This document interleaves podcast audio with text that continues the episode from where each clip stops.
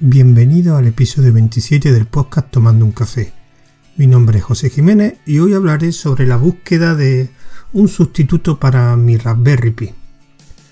Soy usuario de Raspberry desde la primera versión, que la utilicé sobre todo como equipo multimedia, que instalé lo que, en aquella, lo que ahora se llama Kodi y la verdad que funcionaba bastante bien. Después, pero empecé a utilizarla para otro tipo de, de uso para si encontré algunas distribuciones que te permitían instalar servicios tipo Nextcloud y la estuve pues lo estuve probando pero claro la Raspberry 1 se quedaba bastante corta. Entonces me compré una Raspberry Pi 2 que era un poquito más, más potente y tenía tenía más RAM y la seguí utilizando precisamente para ese tipo de distribuciones en principio utilicé una que se llama Arcot, después utilicé otra que se llama Juno Host y ahora mismo estoy utilizando una que se llama, que ya hice un episodio, un audio hace unos cuantos unos cuantos episodios del podcast que es 10pi y principalmente lo estoy utilizando para con el software de P-Hole, que es para bloquear anuncios. Pero claro, lo que yo veo mal a esta Raspberry, he visto que ahora salió una, una nueva, pero siguen teniendo los mismos, para mí, defectos que tiene la Raspberry que yo tengo es que no tiene puerto gigabit. Aunque la última versión, la Raspberry 3 B Plus creo que se llama, digamos que ponen un puerto, digamos, de Ethernet hasta 300, no un gigabit, pero hombre, es más que el que hay ahora mismo y que tiene solo un giga de RAM. Nunca entendí muy bien ¿por qué no sacan una versión de Raspberry un poco premium? Que tengan esta más simple y otra premium pues con más gigas de RAM y con puertos gigabit, por ejemplo. Aunque valga un poquito más, tampoco, pero veo que la política de la fundación que lleva Raspberry es mantener el precio a toda costa. Entonces, para determinadas cosas a mí se me quedaba un poco corta la Raspberry. Entonces he decidido pues, buscar un sustituto y grabar este audio pues, para explicar los dos digamos, mis dos opciones que, estoy barajando. Y si por algún usuario del, podcast me quiere aconsejar otro, otra opción, pues estaré bastante agradecido. Yo la verdad es que como hay tantas opciones, tantas alternativas a la Raspberry, yo básicamente me he centrado en estas dos opciones que después comentaré, aunque sé que hay muchas más, pero no quería tampoco volverme loco viendo todas las opciones que hay. Lo que sí quería que estas dos opciones tuvieran era que fuera compatible con la distribución que utilizo ahora, que es 10pi, que realmente es fácil porque tiene un, si os metéis en la página de 10pi, hay una sección donde se ven todos los dispositivos compatibles y veréis que hay bastante. Que tuviera más de un giga de RAM y que tuviera un puerto gigabit, porque lo que para mí me quejo más de la Raspberry actual son de esos dos, de esos dos, de esas dos características. Son dos opciones que una de ellas la, conocí, aunque la conocía, pero me enfoqué más de ella en un, en un audio, en un episodio de un podcast que se llama Nacero, que hablaron de ella. Y la otra fue de hace bastante tiempo que vi una noticia y decidí que tenía unas características bastante interesantes. Lo que me dado cuenta al buscar esta opción y ver dónde comprarla es porque triunfa tanto la Raspberry y vende tanto, porque yo creo que esto es un, pescado que se muerde la cola porque vendes tanto que estás disponible en muchos, muchos, muchas tiendas.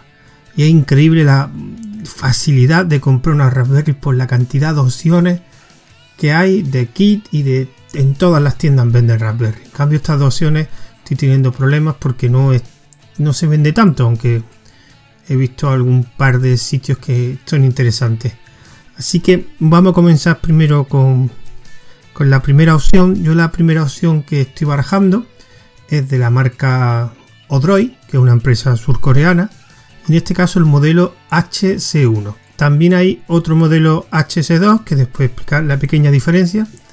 Este modelo está del HC1, digamos que está enfocado o diseñado para almacenamiento. ¿Por qué? Porque la característica principal es que esta tarjeta ofrece un puerto SATA donde podemos conectar tanto un disco duro como un disco SSD. Y de hecho viene incluido, eh, la tarjeta viene incluida en una base metálica digamos un poco más, más alargada que la placa, para que así también puedas meter directamente tanto dentro de la placa esta metálica donde está la tarjeta, puedas meter el disco. La diferencia entre el HS1 y el HS2 es que el HS1 es para disco de 2,5 y el HS2 es para disco de 3,5. Yo lo que quería comprarme las dos opciones el kit completo, tanto la placa como la caja como la fuente de alimentación. Las características, digamos, técnicas de este HC1 pues son un procesador Samsung Exynos 5422, tanto este como el en la segunda opción tampoco que sean procesadores muy potentes, porque son de hecho procesadores un poquito antiguos. Este, este Samsung creo que, que, el que venía en el Galaxy 5 me parece. Y es un octa-core, o sea, tiene 8 núcleos. También la RAM tipo RAM DDR3 de 2 GB. Viene, incluye el puerto SATA que comentaba antes, un puerto Gigabit y un puerto USB 2.0. También viene la típica ranura que vendrá en los dos para pues una ranura tipo micro SD. Lo que me fijé de, esta, de este dispositivo, que sí es verdad que a lo mejor es, creo que del 2016 lo sacaron, me parece, es sobre todo lo del puerto SATA. Que eso para pues, montar un Cloud, pues es bastante cómodo poder añadir un, un puerto, un disco duro normal, tradicional o, o SSD directamente en la interfaz SATA y no dependes tanto de puerto USB. Aparte la interfaz SATA es bastante, bastante más rápida que un puerto USB. Y tiene los 2 GB de RAM, de siempre he preferido más de 1 GB. Para mí a lo mejor se me queda un poco corto los 2 GB de RAM para las cosas que tengo, pero no me, pero la verdad es que con 2 GB creo que podré apañarme. El puerto gigabit que comentaba antes y es verdad que puerto USB tiene muy poco, solo tiene uno, pero yo realmente no yo la Raspberry que tengo ahora mismo no utilizo ningún puerto USB y pocas veces he requerido utilizar un puerto USB.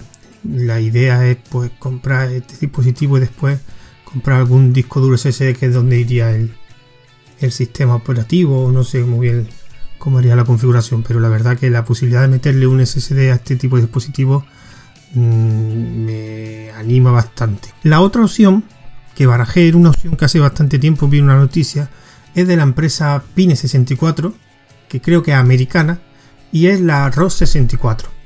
La característica principal que veo yo de este, de este dispositivo es que soporta hasta 4 GB de RAM. Hay versiones de 1 GB, de 2 GB y de 4 GB, evidentemente con precios un poco diferentes, pero tampoco hay mucha diferencia, por ejemplo, el de la, versión de 2 GB a 4 GB en precio. El procesador que soporta es un Rockchip 3328 que también digamos es un quad-core, un procesador un poquito más de gama baja. Este evidentemente no tiene puerto SATA como el anterior, es una placa más tipo Raspberry. Tiene un puerto Gigabit, tiene dos puertos USB 2.0 y un puerto USB 3.0. En este caso, como veis, tiene más conectores, más más puertos que, de USB que, la de la de HC1. Y también como nota curiosa, que no estoy acostumbrado a verlo en la Raspberry, tiene un puerto de Power y un puerto de Reset, algo curioso. También tiene un soporte para una ranura de micro SD y este, igual que el anterior que se me ha olvidado, tiene soporte para memoria MMC.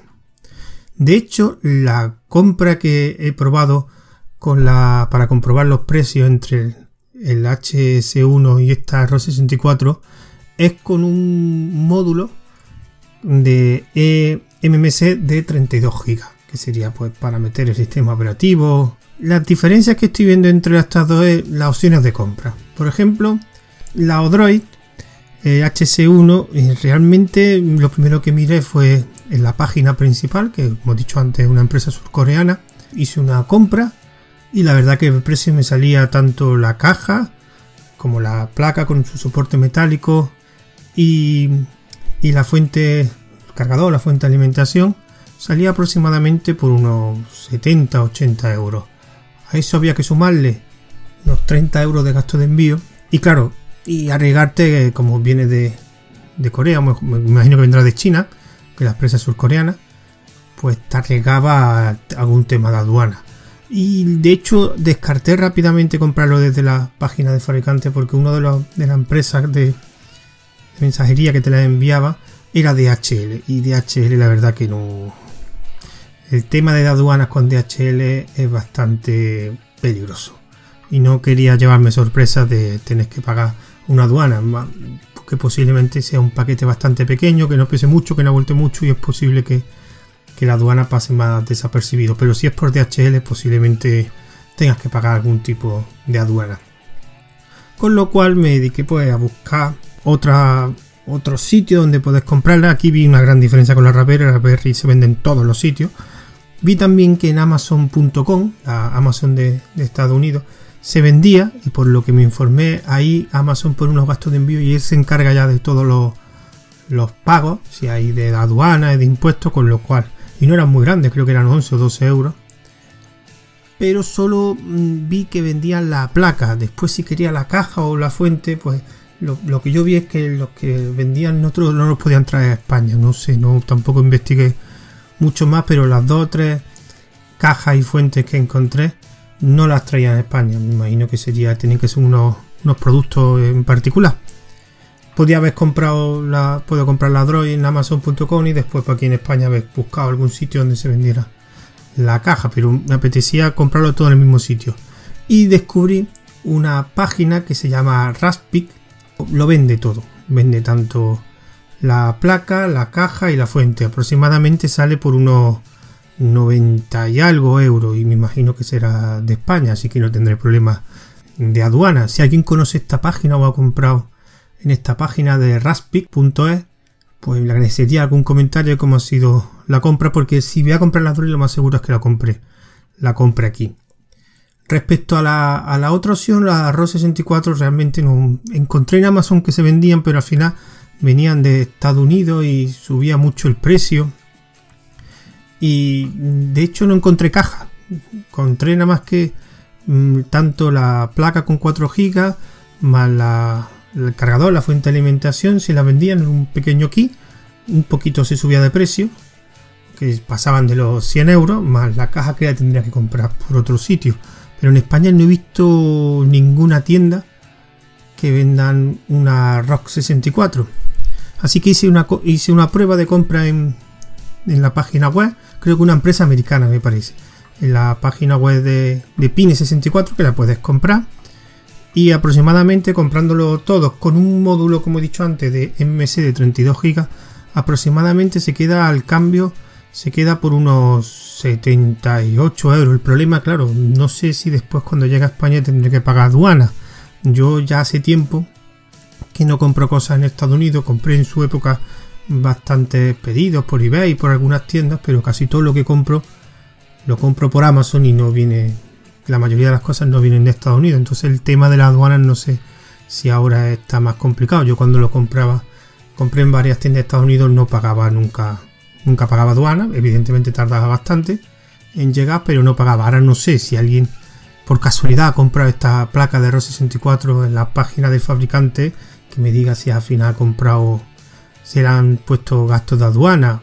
No lo sé, porque posiblemente Ahora mismo lo que me echa, me gusta más la de r 64, pero lo que echa para atrás es que tenga que comprar de la página web fabricante. Si alguien conoce alguna tienda en Europa o en España que vengan tanto la caja como la placa del 64 como una como un cargador, una fuente, pues lo agradecería, porque así también podría ver, aunque evidentemente sería más caro. En este caso también el MMC de 32 GB es bastante menos que ponerle un SSD a la HC1, pero iría rápido y tendría suficiente para poner algún de sobra para instalar el 10P y el software que, tengo pensado utilizar. Aparte siempre tengo disponibles los puertos, de hecho tiene un puerto USB 3.0 que ahí siempre podía poner almacenamiento externo. Entonces estas son mis dos opciones. Como he dicho antes, si alguien conoce una opción que tenga puerta gigabit sobre todo y más de un giga de RAM, pues que me agradecería porque he visto un montón de opciones, pero no me he parado. RAM Pi, Banana Pi, He visto también Cubiboard. Creo que también hay un Asus. O sea, la variedad de placas que hay de alternativa a Raspberry es enorme. Pero yo me he decidido por estas dos y no sé realmente todavía mm, realmente cuál cuál comprar. Mm, por facilidad prefiero la HS1 porque hay una tienda en España que la venden. Mm, vale un poco más, más cara. Pero los 2 GB de RAM me gustaría que tuviera 4. Mm, también que tuviera algún puerto USB, pero también es que tiene puerto SATA. Y eso la verdad que es una característica muy apetecible. Y en cambio la ROS 64 me gusta que pueda tenerle 4 GB de RAM el precio, pero no sé si al comprarlo después me llegaría una sorpresa en España y tendría que pagar aduana. De hecho no sé ni cuánto tendría que pagar. No sé si incluso pagando aduana saldría esa diferencia de 20 o 30 euros que hay con la de HC1. Pero no sé, no sé. Simplemente he escrito este audio para que veáis mi búsqueda de estos dos de sustitutos a mi Raspberry Pi por los motivos que he comentado antes y no sé cuál comprar. Seguiré pensándolo, pero yo creo que en breve ya me decidiré alguno. Si alguno de vosotros, como he dicho antes, tiene alguna opinión o algún comentario, se lo agradecería. Sobre todo si han comprado alguna de estas dos placas, que me digan su, experiencia y así me resulte más fácil decidirme. Sobre todo si han comprado también desde, desde fuera de España el tema de las aduanas, que es una cosa que desde que compro con Amazon no no lo controlo mucho, no, sé muy bien cómo va. Así que después de esta pequeña, digamos, búsqueda que estoy haciendo, voy a comentar los métodos de contacto de este podcast. Tengo un correo electrónico que es tomando un café una cuenta de Twitter que es arroba tomando guion bajo un guion bajo café y también un grupo privado de un día una aplicación, de un canal que tengo de, Telegram de un día una aplicación, que ahí también pongo, abro algo del, podcast y pongo un mensaje cuando hago una subida algún audio. Y el audio estará disponible tanto en el canal de Telegram, que tengo un canal de Telegram que es Tomando un Café, que es específico para este podcast, en el servicio de Wosca, en el servicio de Ivo y en mi blog ruteando.com, que también pondré una pequeña reseña con tanto el audio en OGG como en MP3 para la descarga y también un, web player para también poder escuchar desde la misma página, poder escuchar los audios. Así que doy por finalizado este pequeño, este pequeño audio con esta búsqueda y nos escuchamos en el siguiente audio. Hasta luego.